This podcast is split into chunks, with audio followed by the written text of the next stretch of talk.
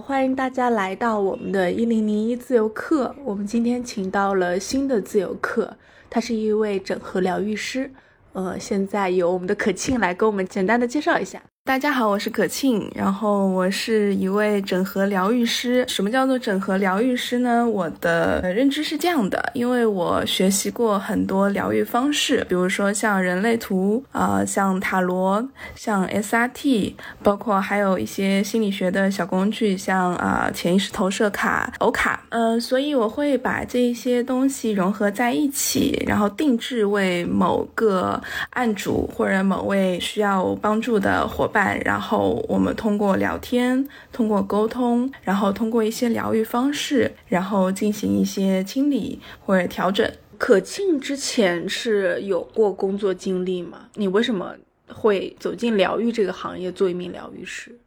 嗯，我有工作经历。我之前一直都在做品牌和广告，嗯，也有写过文案啊，做过策划，然后也做过 account，然后去对接客户之类的。但是，呃，我一直都觉得品牌广告可能不是我真正喜欢的事业吧，它只是我生存的一个工具啊。我也很清楚，我可能不会一辈子都是朝九晚五的打工人吧。所以，嗯，现在我等于是完全跳出来。去做一个全职的疗愈师，这个是我真正喜欢做的事情，算是我的一个事业吧。你是在工作的时候就，呃，已经选定了当时有学习疗愈的一些形式，是吗？嗯，其实我也是摸索着的。在职场的时候，你就会对这个东西有兴趣，然后开始慢慢的去找寻这方面的一些方式。嗯，其实我。有两个部分吧，一个部分呢是来自于我的妈妈。那我妈她自己其实就是一个自我探索者啊，她在我可能大学之前的也是一个金融方面，然后女强人自己办公司。然后每天很累，可能要去应酬等等。但那个时候，他其实是消耗了自己很多精力。然后后来呢，他经过一些转变，他自己也开始探索心灵方面的东西，包括一些自我的成长啊。所以这十年，他现在已经是一个资深的啊心理咨询师，也是一个灵性疗愈师。所以我其实受了他很多的影响，他会像一个灯塔一样。就是他其实一路在探索着，而我，呃，看到了他作为一个我的榜样，然后我也在不断的自我探索当中。那第二个的话呢，是，呃，从我可能大学刚毕业两年后吧。其实因为各个方面的原因，我有陆陆续续的接触到各种各样的一些疗愈学派啊，因为身边有这样子的朋友，然后也会接触到一些，那我会发觉说，我天生对于这些东西是感兴趣的，然后那当我感兴趣的时候，我就会想要去学习，那我会从一个只是工作坊的参与者，可能我只。一开始去参加一些疗愈，类似于像啊冥想啊，或者说一些很有趣的呃方式啊，或者萨满啊之类的。一开始我只是去参与啊，到后来我会觉得说啊，那我自己为什么不能去嗯学习一下，然后为我自己做一些清理，或者为我自己去做一些疗愈呢？然后就开始去学习。那等到一段时间过去之后，我又会觉得说啊，我觉得自己啊疗愈的。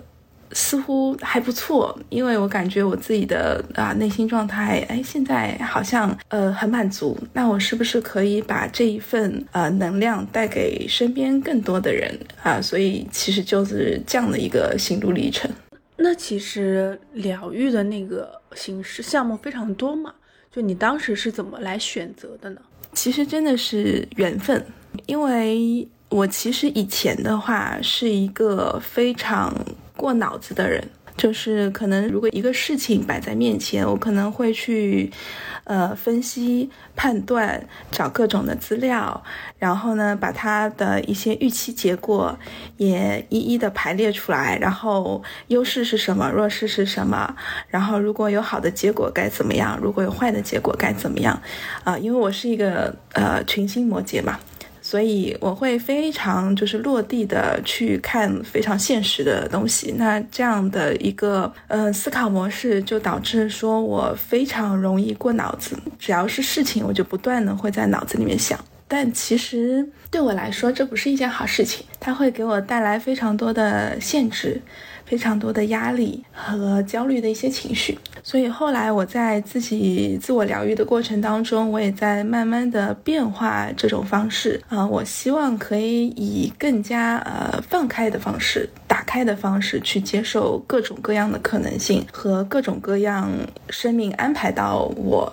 身边的一些事情。所以其实我并没有非常的耗费心力说啊，我要学习哪个，我要再学哪个，就是这样子的一。个非常精细的计划之类的啊，其实没有。我只是可能在当下，我突然感觉到啊，这个东西我很感兴趣，然后我的内心深处有一个声音说，我想要去学它，它可以呃填补我的一些认知空缺，或者我的身体需要它。好，那我就去学。我感触非常深的就是我当初学人类图的时候，就是在疫情期间。然后那个时候，我其实都没有接触过人类图，然后也没有听说过人类图，但就是在刷呃短视频啊，刷短视频，有有一次正好刷到了一个三分钟的关于人类图的一个介绍，以及导师的一个介绍。看完之后，他其实里面没有说什么，他只是说了一个非常粗浅的概念，但是我就会感觉到我的就是心脏在砰砰的跳，然后全身发热，然后呢，就是内心有一种。就非常强烈的声音说我要学这个，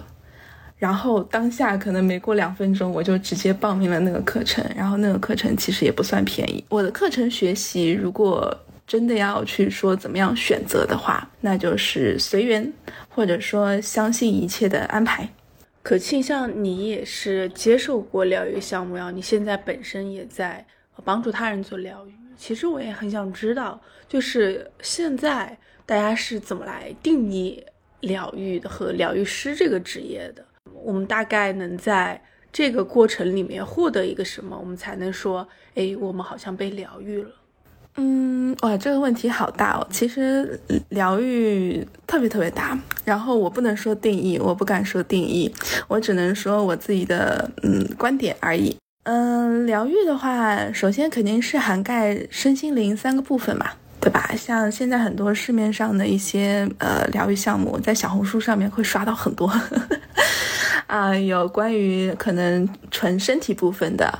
啊，一些呃健身或者啊类似于瑜伽，瑜像瑜伽的话，其实已经身心灵三个部分结合在一起的。然后我是会觉得疗愈其实是要涵盖身心灵三个部分。其实不同的流派啊角度，他们衍生出来的不同的疗愈项目。我学习了这么多，其实真的觉得条条大路通罗马，就是他们最终的目的是一样的啊，就是那个灵性的部分。我觉得我用一个就是唐纳德金，我记得之前去看书的时候，唐纳德金有说过一句话，那个我觉得是我认知的灵性。他是说灵性就是一种呃自我意识和自我探索的一个状态，一种寻找生命真正意义和价值的过程。所以灵性它不是一个结果，或者身心灵的疗愈它不是一个结果，而是一直都是一个过程。其实通俗来说，就是一个人可以做到，比如说活在当下，爱自己，真正的做自己。我觉得这个其实就是疗愈了。如果说疗愈师这个职业或者什么叫做疗愈的话，我记得有这样一个说法，这也是我现在一直相信的。他说，呃，就是每个人都是疗愈师，然后也是因为这一句话，我才想要变成疗愈师啊。嗯，他说每个人都能成为疗愈师，但前提是他们能够做自己。这句话我的印象非常深刻，就有一种，呃，每个人心中都有佛的感觉是一样的，或者说每个人自己其实就是佛本身。那我觉得这句话是一样的，就是其实我们内在有非常强大的疗愈能力，特别是呃我们刚出生的时候那种能量是非常的纯净的，就像比如说小孩子一笑，可能他就是已经可以治愈非常多的人了。但是可能在我们的成长过程当中，我们受到了很多的限制，然后我们也受到了很多集体潜意识一些社会规则给我们带来的一些嗯束缚吧。然后我们越成长，可能那股能量周围的呃包裹就越厚重，或者那股能量就被自己压抑的更低。所以等我们在成长的过程当中，或者疗愈的过程当中，其实就是拨开那个迷雾，去真正找到核心，我们原始本来的那个纯真的能量。所以真正做自己的人，他其实就是疗愈师了。我记得我和导师交流的时候，一些特别厉害的导师，我甚至站在他们身边的时候，我就能够感受到疗愈，就是他的那一份很慈悲的爱，或者说他是无差别的爱，他没有分别心，他对于所有人都是一样，他那份无差别的爱是可以真正让我们感受到自己。的存在，或者说那一刻是可以疗愈的吧？哎，感觉我越说越悬了。没有，我我刚刚也有听到一些我很专注的地方，就是包括你说，其实如果每个人能做自己，这本身就是一种疗愈的方式。但有很多人需要外力的呃介入嘛。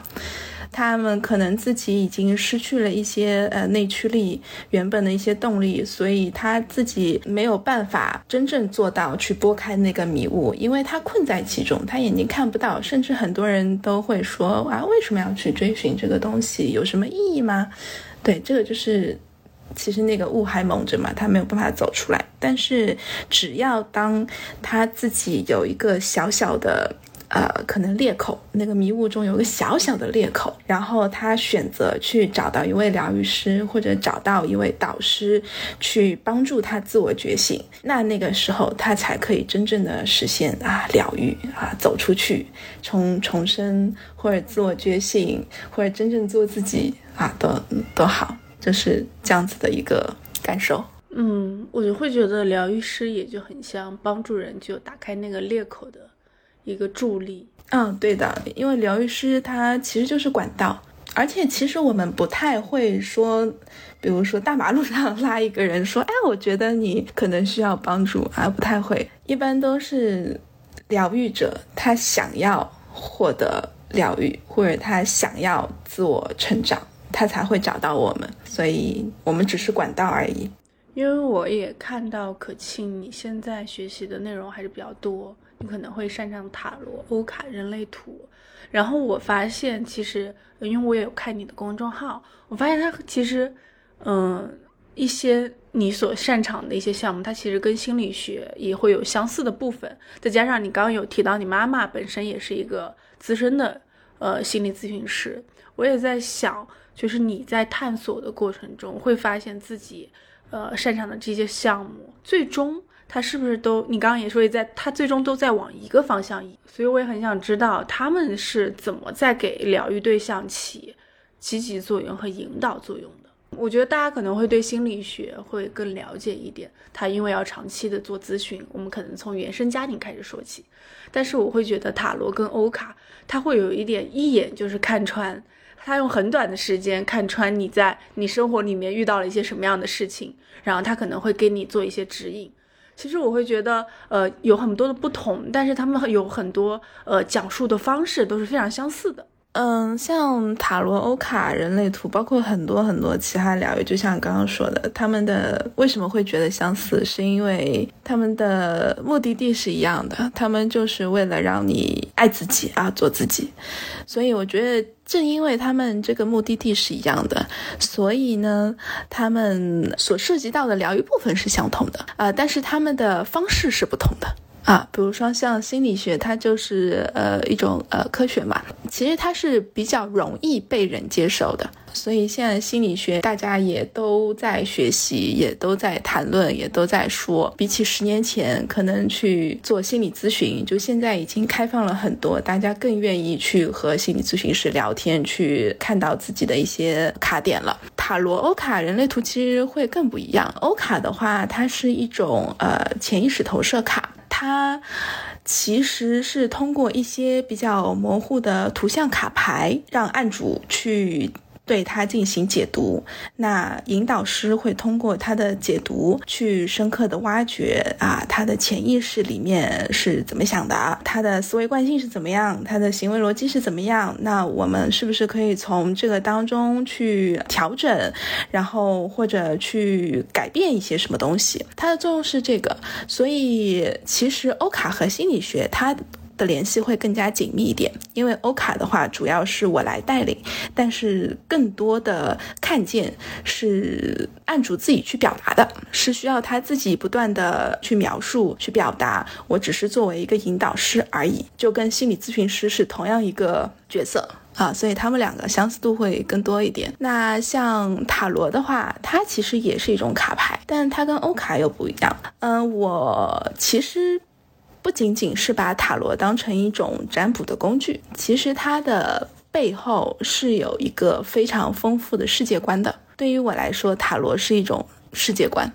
啊，包括当然塔罗它其实同样架构着的还有占星的一个体系。其实塔罗和占星是非常有关联的。所以他们对于我来说，其实是背后一个整个大的世界观。那在这个世界观之上，他强调我们的人是拥有自由的能量的。呃，怎么说？我本自足吧。内在其实是拥有着智慧、拥有着能量的。而我们来到呃这个世界上，那我们其实是想要往更高的地方去养生的，更高的呃维度去养生的。所以我们需要不断的精进或者调整自己。改变自己，以达到我们的这个目的啊！他说的养生其实就是爱自己那个部分。对他对于我来说只是反推。我们占卜给到你了一个结果之后啊，比如说啊，我想要跟我的恋人复合，有没有机会呢？我有没有机会和他重新在一起呢？或者我们的关系会走向什么地方呢？当然，结果对于案主来说是重要的，但是我会觉得更重要的是你为什么会问出那个问题。你为什么会问出那个问题？这个人对你的重要程度是什么？那真正对你重要的是关系本身，还是你的期待，还是他给你的爱，还是怎样？那即使你跟他复合了，呃，你们在亲密关系当中又能做出怎样的改变，才能就是你们不继续可能陷入之前的一些问题？答案只是答案而已。它其实对于呃你的成长有任任何的变化吗？其实没有，它只是生命当中的一个节点。但是我其实更关注的就是背后，哎，你为什么会这样想？所以，如果我给案主或者身边的朋友去做占卜的话，我其实更想讨论的是这个。那像人类图的话啊，还更不一样，它其实是结合了多家学派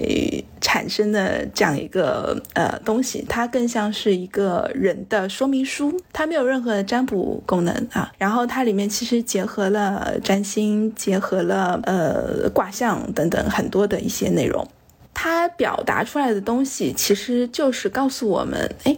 你的天赋是什么。你适合做什么？你为什么有的时候会有一些呃莫名的恐惧？为什么你的意志力会比别人薄弱？为什么我跟别人不一样？它就是我们每一个人的说明书，而且我们每一个人其实都有适合自己生活的方式。但是我们现在有很多人都是搅和在一起，就可能我看到他啊，好自律哦，好有意志力哦，那我能不能也是这样做？但其实有很多人，他的意志力中心就是空白的，他很可能就是不适合通过呃自律的方式去完成很多的事情，他就更适合找到自己热爱的东西，把自己的一腔热血放进他所喜爱的那个东西里面，他才能真正的去推动他事件的发生，而不是自律。所以其实很多人适合生活的方式，他们自己是不清楚的。那人类图就是。告诉你说你适合这样的生活，或者说你这样做的话，其实会更舒服。啊，但是其实这一些你会发现，其实这一些的方式方法，每个人相信的会不一样，因为我们一些呃教育环境或者成长经历，或者啊有些人他会相信一些灵性的东西，相信一些比如说像塔罗占卜，但有些人他我就是说我不信，我觉得那些东西都没有意义，没有用处，那些什么共识性，我觉得肯定有问题，我只相信心理学的部分。好啊，那我我很同意啊，就是大家都有。不同的可能性嘛，那就可以按照你相信的部分去做。如果你接手占卜，哈，我就可以通过塔罗的方式告诉你，哎，你内心的一些卡点是什么，你可以怎么怎么样。如果你相信的是科学心理学的方面，OK，那我们就用心理学的部分去施展。那如果呃你觉得说啊，我就想知道我的天赋是什么，啊，那就可以用人类图。当然，如果你更相信啊，世界上有其他的更高的维度的一些灵体或者怎样啊，那你可能就可以用萨满 SRT 一些更加灵性的一些疗愈方式去做。如果你喜欢音乐，那颂钵啊等等等等，其实这个就可以按照你自己的喜好去探索。而且，其实到了一定的点，你会发现说，我其实有非常多的可能性。那为什么我不试试啊更广阔的世界呢？是的，而且我刚听到你举的几个例子，我感觉确实都很跟 心理学都非常非常有关。我都会觉得心理学的尽头，它可能是玄学，心理学是基础。对，它的尽头是玄学。包括你刚刚有说，就是塔罗牌，就是占卜，呃，就去人会去询问，呃，什么时候能跟前男友复合这种事。其实他，你背后去问这个人为什么有这个想法，为什么会起这个念，哎，这个真的是很有意思。其实你是多做了一步，我会觉得，就是好的占卜师他会多做很多步。嗯，然后我也会在你的公众号里面看到很多，嗯，内容有一些内容是跟原生家庭相关的，嗯，就是包括你有提到奶奶还是外婆。就是你会觉得他可能在他的身上有一些创伤，或者是没有被疗愈的地方，然后你会做一些反思，然后我也觉得很有意思，因为你可能会更往上去追溯家庭里内部发生了一些什么。我也在想，就是为什么你会有一些这样的思考，或者是追溯，然后这些追溯就是你去探讨自己本身家庭里面的一些内部的创伤，然后这个会不会对你来说也是一种探索的一个入口或者一个切口，然后它可以帮助你更多的完善自己。嗯，是的。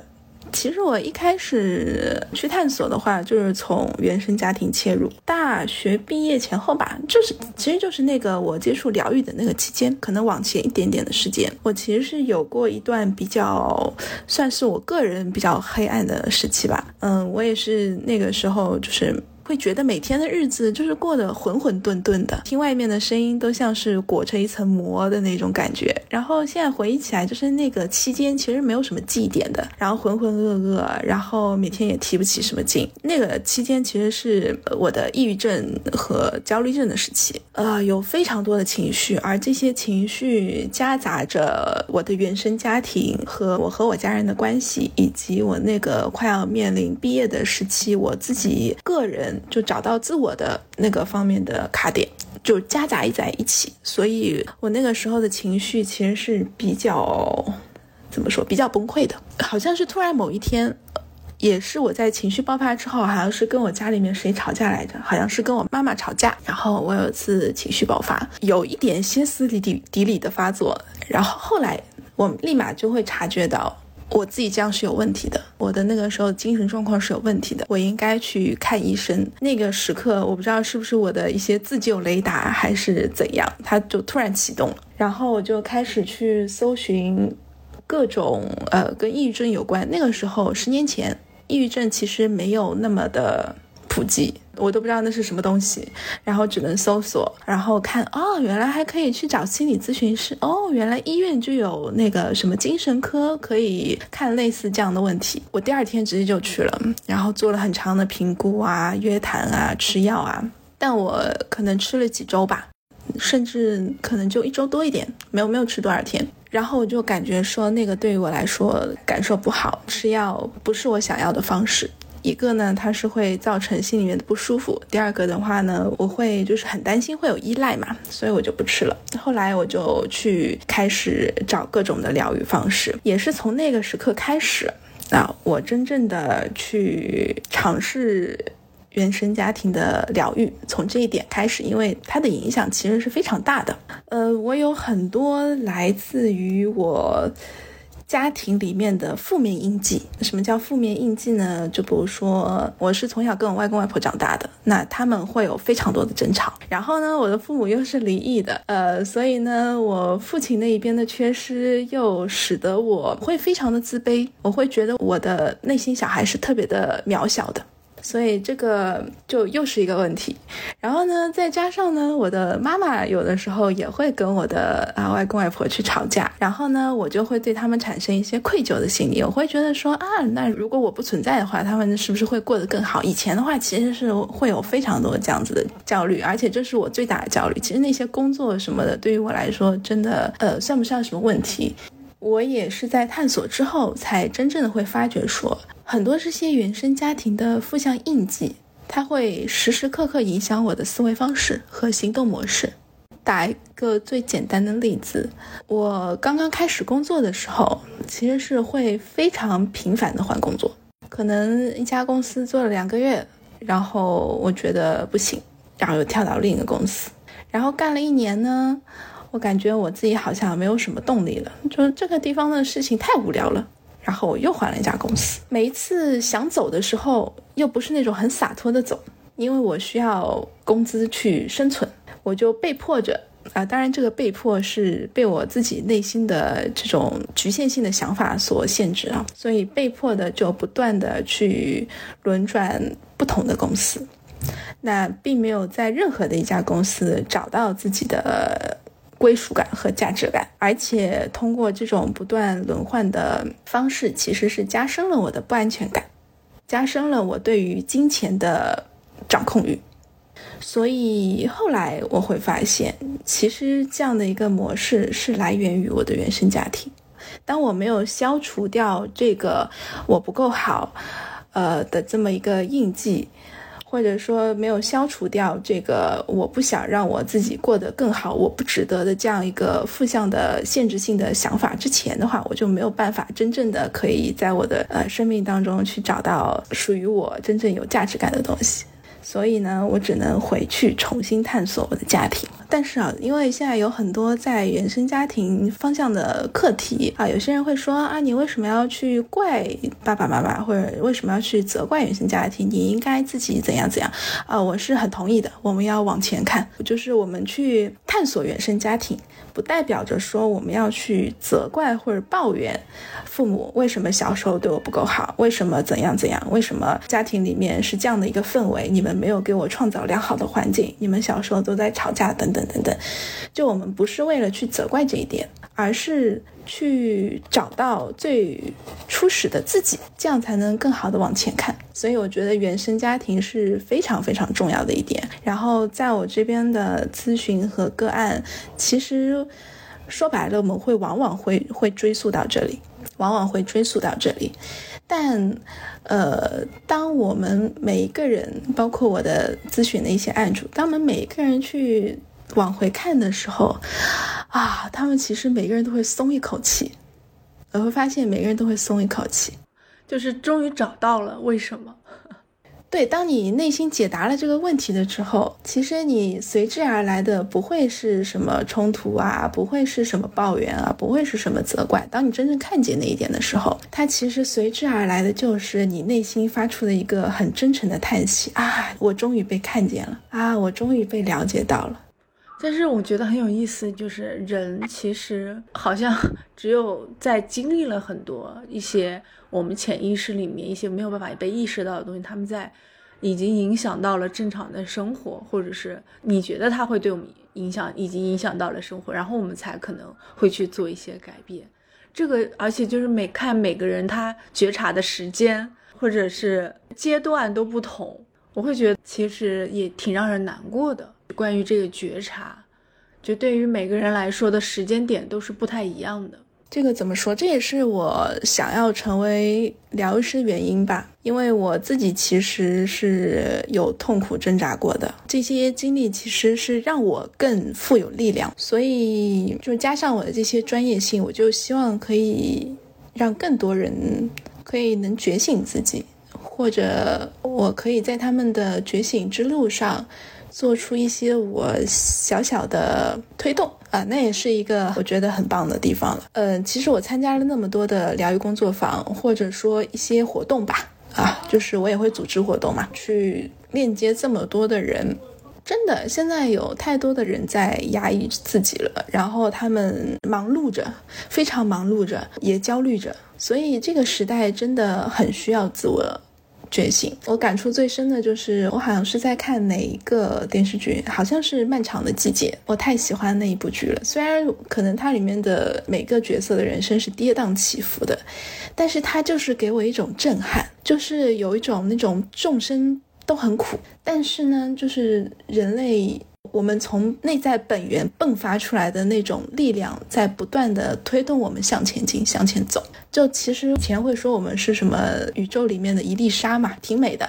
但是我觉得也不一定。我觉得我们不是宇宙当中的一粒沙。实际上，我觉得每一个人都可以是星星。这个也是你在疗愈中收获到的，是吗？嗯，是的。面对来访者的时候，看到对方其实身上。也逐渐有了一些新的希望，或者是一种生命力。是的，每个人的生命力特别的强大。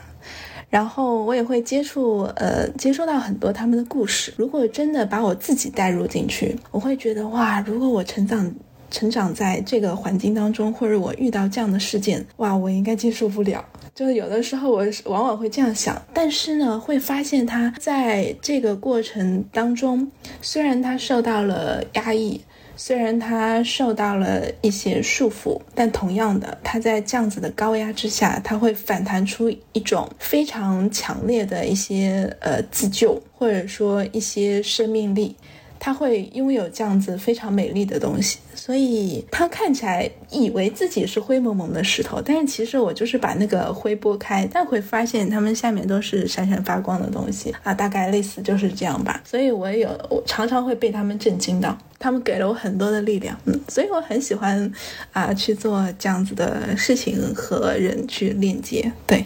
我刚刚就是听呃可庆你聊自己的一个。人生的一个阶段，我也会发现，原来很多果它都是在因上面。但是，嗯，但是你去看待一些问题，我发现，我觉得是不是会容易有上帝的视角？呃，就我看见了一个人，就是前半生他的一些成长的经历，他的一些因果轮回。但是你相当于而言，其实我感觉从你的交谈里面，还是会能感觉到一些怜悯或者慈悲，或者是一些同情。其实我觉得还挺不一样的。我觉得很难，那个视角它不是高高在上的。如果看到了这么多人，大家大致殊途同归，你在为相同的事情在烦恼，但是总结了那么多，其实你还是会为个体的一些经历感到悲伤或者难过，或者感觉到他们很有勇气。我觉得这个想法其实也很难得。虽然我们会说，在咨询的时候，或者说在呃做这些个案的时候，需要跳脱出来，在更中立的角度去对他们去做一些咨询引导他们。但其实我有的时候很神奇，当我自己有一个课题和卡点的时候，打个比方说是亲密关系好了，可能是啊当中掌控和被掌控，或者说关系当中的博弈这个部分好了。当我自己有这个呃。课题卡点，然后在的时候，或者说我最近正在呃攻克它的时候啊，你会发现来的这一些个案，或者说他们提出的一些占卜的问题，也都是关于关系的部分。所以呢，其实我是认为疗愈师他的能量就是会吸引。到呃相似频率的人，那可能我们此时的课题是相同的。我我有的时候经常会在做个案的时候，然后从他的视角也会像照镜子一样看到我自己的视角，所以我们两个就像照镜子。其实我照着他，他也在照着我。我不能说我像一个导师，然后指引着你们往哪个方向走。我其实有的时候不太愿意做这样的一个角色，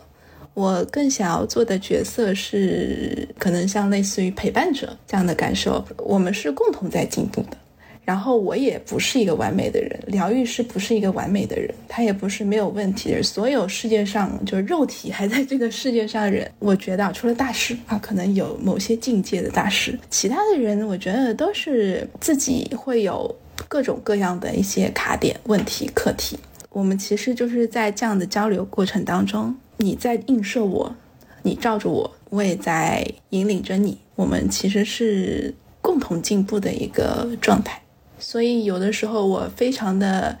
警戒，把自己放到一个纯纯的帮助别人的角色，因为我总觉得帮助是从上向下的这么样的一个视角，所以我会比较警戒他，会感觉这种是相互的这种状态很好。然后我也看到，其实你还蛮注重线下连接的，因为我会看到你是还是一个死亡咖啡馆的代言人。你会把一部分精力也会放在一些线下的活动，但是现在说一些疗愈或者占卜，更多的会在线上，因为我看到你在公众号里面有接一些咨询。那这种现在这种情况下面，这种线下的连接对你来说是不是也是挺重要的？嗯，是的，啊，面对面还是很棒的。就是它会产生一种特别特殊的连接，然后我觉得这样子的链接是可以滋养到我的，就像，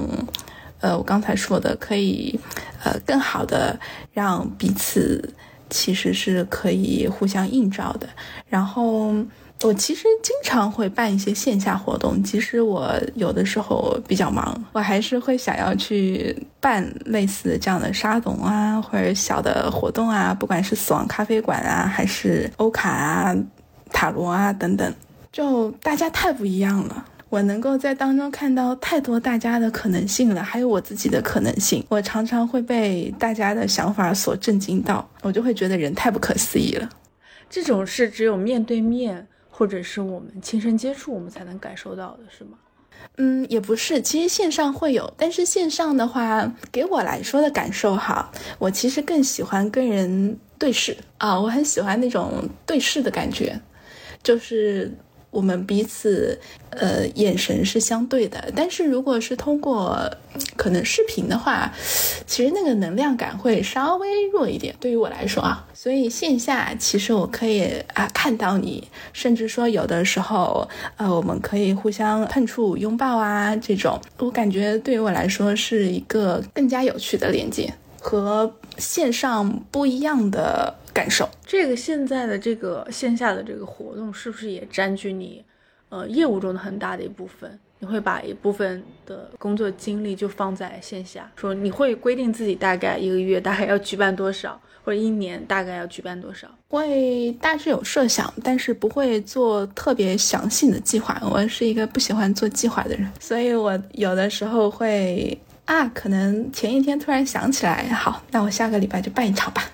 类似于这样子的方式。这个是和就是疗愈师个人的呃喜欢是不同的，是吗？就有的人可能会更偏线上，有的人就是愿意多去线下参加活动，还是说在线下多接触人，对于疗愈师是？更好更有利的，应该是每个疗愈师会不一样吧？对，每个人会不一样，他会有不同的偏好。对于我来说的话，线上很重要，但线下对于我来说也很重要，他们的呃方向不太一样。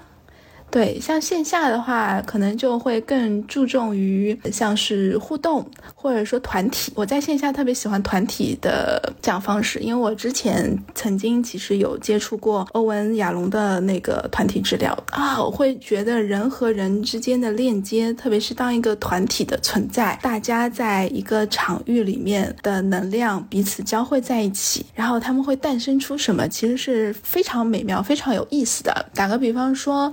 呃，可能我们一群陌生人聚在一起，其实，其实我们常常有感觉，其实我我们在一个场域里面，我会感觉到，哎，这个人我好像很喜欢他，就没来由的喜欢他，我很想跟他接触啊。但是有一些人，即使他一句话没说，或者他刚说了两句话，我就能感觉到，哎呀，我们两个好像气场不太合，或者说我们两个好像就是不太想靠近他那种感觉哈。其实我们在人群里面经常会有这样的感受嘛。然后后来呢，在我接触到呃心理学或者疗愈之后啊，我会发现为什么我们会有这样的感觉呢？是因为我们在潜意识当中，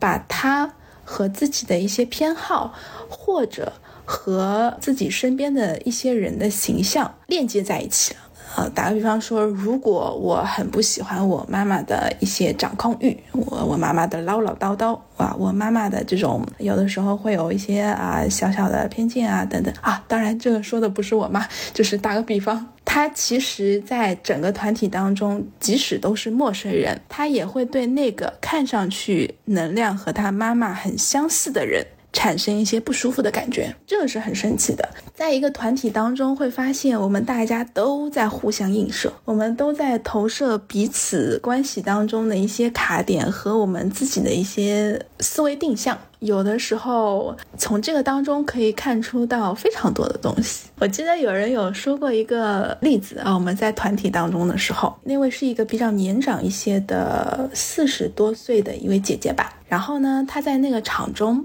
她有发现到一个二十多岁、快要三十岁的一个年轻的男生。然后呢，她就说，在整个场域当中呢。她非常想要获得那个男生的认可，比如说那个男生说一些东西，她马上就会去附和，说：“哎，我也觉得是这样。”然后哒哒哒哒开始说出他自己的论点。但是呢，她总会发现那个男生对她的反馈不做任何的回应，就那个男生从来不会接这个姐姐的话。后来有一次在反馈的时候，他们就互相问起来，那个姐姐就说，其实带着一些情绪，就说：“你为什么总是不回应我跟你说的话呢？”啊，你为什么不理我呢？然后呢，那个男孩子就说：“其实我们也第一次接触，我也不认识你，但是不知道为什么，我就是有的时候不想回应你说的话啊，很有意思。”后来会发现，那个姐姐她其实会觉得那个男孩子和他的爸爸很相似，他自己都没有意识到，他把那个男孩子带入到了他的爸爸的那个角色，所以他会在那个场合当中不断的去说话，去想要获得那个男生的认可。但是那个男生呢，恰恰给到了他爸爸的回应，他爸爸就是这样对他的，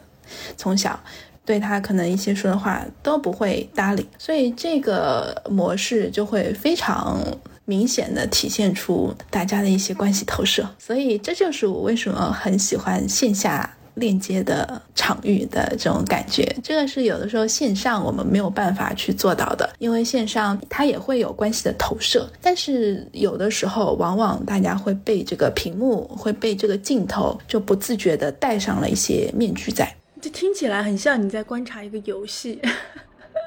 啊，对的，所以我很喜欢这样的游戏，呃，我就会觉得在当中我可以看到特别有意思的部分。而且他有时候是，我觉得是有一些偏戏剧化，同时他还能跟某些理论可以进行验证。是的，是的。而且其实这样子的方式是特别具象的，只要你稍微引导一下，他们可能会非常快的看见啊，原来我对于爸爸的关系是这样子投射的。其实听你说，确实是非常有意思。是的，是的，我也这样感觉。所以。呃，你现在的一些呃接手的一些业务和项目，基本上是分为两块嘛，线上和线下嘛？对，差不多。但是线下可能会更偏向于就面向大众的一些沙龙啊，或者活动啊，或者一些公益性的活动之类的。大部分咨询的话还是在线上。嗯，那你现在是怎么会被一些客户或者疗愈的群体关注到呢？做自媒体了，你现在的一个公众号是吗？对啊，像公众号，然后像小红书这种，确实它来的人就会比较精准。嗯，但是呢，小红书很多就会被卡住嘛，嗯，因为像塔罗啊，像人类图这些就会被限制。嗯，这也是有很多灵性的疗愈师。不太容易被看见的原因，如果你没有一个线下店的话，如果去做线上的这些媒体，很容易就被限流或者不被看到。我在如果做自媒体的话，其实更多的会偏向于还是心理学方向吧。一些大众认可的一些方式，吸引到我们同频的人吧，来到我的身边。那像其他的一些更偏灵性一些的，或者说像塔罗这些不好在大众面前去表达的，那可能会在私域或者线下活动的时候，因为确实还是说有许多人其实是对这方面感兴趣的。我觉得线下这种见面的面对面会更有信任感一点。如果有一些什么。客户或者找过来，或者大家对你整个疗愈师的一个风格，其实大家会更有信任感。是的，但对于一些就是刚刚开始或者一些小体量的话，线下的成本对于他们来说就会嗯太高了。对，这也是一个很本质生存上面的部分。像我之前一直没有从自己的广告行业跳出来，一是因为我还在克服，或者说还在调整我自己关于金钱方面的课题。我其实是比较偏向于现实的嘛，群星 摩羯，摩羯对群星摩羯，对他想要稳定，然后想要就是能看得见实质上面的物质的这种东西。所以如果让我完完全抛去全职这样一份稳定的工作，去到呃，比如说现在做我现在自己的这样一个事业，就它会不稳定，所以我之前会特别的恐惧这个部分。但是我现在已经做好了这方面的功课。其实有很多人，或者说有很多的疗愈师，他可能还没有跳出这个部分，而且呢，也没有必要给自己太大的压力嘛。对吧？那如果一个实体的线下的店，其实是压力蛮大的。但是你之前是有一边做一些广告的业务，还是会一边在做疗愈师这个身份是吗？你是有在慢慢的过渡？之前我是有主业的，但是其实有主业的时候，那你的咨询没有办法大规模的去展开，因为你就是这个时间不好调。就比如说，像我白天都在公司，那如果客户在这个时刻想要咨询的话，这个时间就很难去调。也是在调整之后，现在才可以说是真正的完全开始大力施展吧。之前的话，可能都没有太去推过，只是身边的一些朋友或者朋友再推荐之类的去做一些这样的个案。嗯，那你现在有？接触到身边一些同样是咨询师的一些朋友或者人，那你会发现现在这个因为疗愈经济很火嘛，对于自由职业者来说，你会觉得它是一份还不错的职业吗？是有前景的？疗愈师其实。嗯，怎么说？现在火是真的很火，但是我觉得可能近几年肯定会有一次大的，就整个洗盘，可能清盘，就是把一些真正一些内容是扎实的，它是更具有服务意识的，或者说它是更能够为客户去带来真正价值的那一部分才会被留下，而一些可能只是为了跟风，或者说觉得这个。东西很火，那我就做吧。啊，还有可能是为了纯纯的赚钱，可能会被洗盘洗掉。我个人是这样认为的哈，因为我觉得疗愈师说实在，初心是很重要的。如果只是为了单纯的挣钱，当然我我不否认，就是说疗愈师需要生活，他肯定如果更有价值的疗愈的服务，其实它的金额是会更高的，这个是肯定的。但是如果只是单纯的割韭菜，为了挣快钱的话，其实，在疗愈行业是活不下去的。我觉得，明白。那你现在会对想要进入这一行，或者有志向长期在这一行发展的一些朋友？或者自由职业，你会有什么建议吗？如果是疗愈师的话，我会想说，疗愈师其实只是一个职业选择，他背后其实是他自己不断的自我探索和自我成长啊，所以我不想把疗愈师看成是一个职业的结果，而是一个过程。如果想要做疗愈师的话，我觉得。利他这个点也很重要。首先，你要爱自己，不断的成长；其次，你才能够爱更多的人，或者说去做一些利他的事件。而这样子一个利他的方式，更能够为你自己带来呃更大意义上面的格局和更大意义上面的成长啊。所以，我觉得它是一个不断循环的过程。然后利他和自我成长都缺一不可。那这个是我唯一的建议吧。那其他如果是运营项的话，我觉得有非常多的教程了，大家可以自己搜索。或者是想要接受疗愈的人，其实挑就是和自己眼缘的去试试就知道了。因为当你相信，或者说当你呃觉得哎这个挺不错的，或者这个疗愈师挺有个性的，哎挺不错的，他说话方式我挺喜欢，这些都可以啊。当你挑选了一个符合自己眼缘的。其实你在疗愈的过程当中会减少一些你的阻抗，你和他对话起来会更通畅一些，你就更容易去接受这些疗愈的过程。但是更重要的其实就是尊重自己的感受吧，去不断的尝试看见自己，这个点挺重要的。嗯，像有些人会说，疗愈师只能帮助愿意自我疗愈的人，如果他没有开出那个裂口的话，其实是我们。就也没有办法帮助到他，或者说也没有办法引领到他，所以自己能够看见自己是很重要的。嗯，还是要有很强的那种，嗯，来访的那种动力才可以。对，不然你其实只是很随意的去尝试，当然也可以啦。但是再多的疗愈，你都会回到原来的那种状态的。它可能只是帮助你两天啊，三天。或者一周啊，就像是很多人会去寺庙禅修嘛，对吧？你如果把它当做一个可能想要放松自己、调整自己状态的一个方式是 OK 的。你去禅修，然后回来，你会觉得啊，开始有一段动力了。但是呢，你会发现一个月之后，你又恢复到了那个很疲惫的状态。就这个，它算是疗愈的一部分，但是它没有办法让你从内在。的根本生出一些力量，自己支撑自己去做更多的事情，这个其实是不持久的嘛。有一些如果从根本去走的话，去溯源的话，会更高效一点。是的，我我会觉得可庆一直就在说，还是可能要更多的去遵循直觉或者感觉这件事情。对，嗯，像我之前我有比较。大的一些转变的时候，是我看那个《沉浮实验》那本书，虽然它可能会有一些形而上，呃，会有很多人会不喜欢那本书，但是我个人会感觉到那本书对我的帮助是很大的，就是它教会了我怎么去沉浮，它教会了我怎么去看整个生命，我现在更愿意用更打开的方式，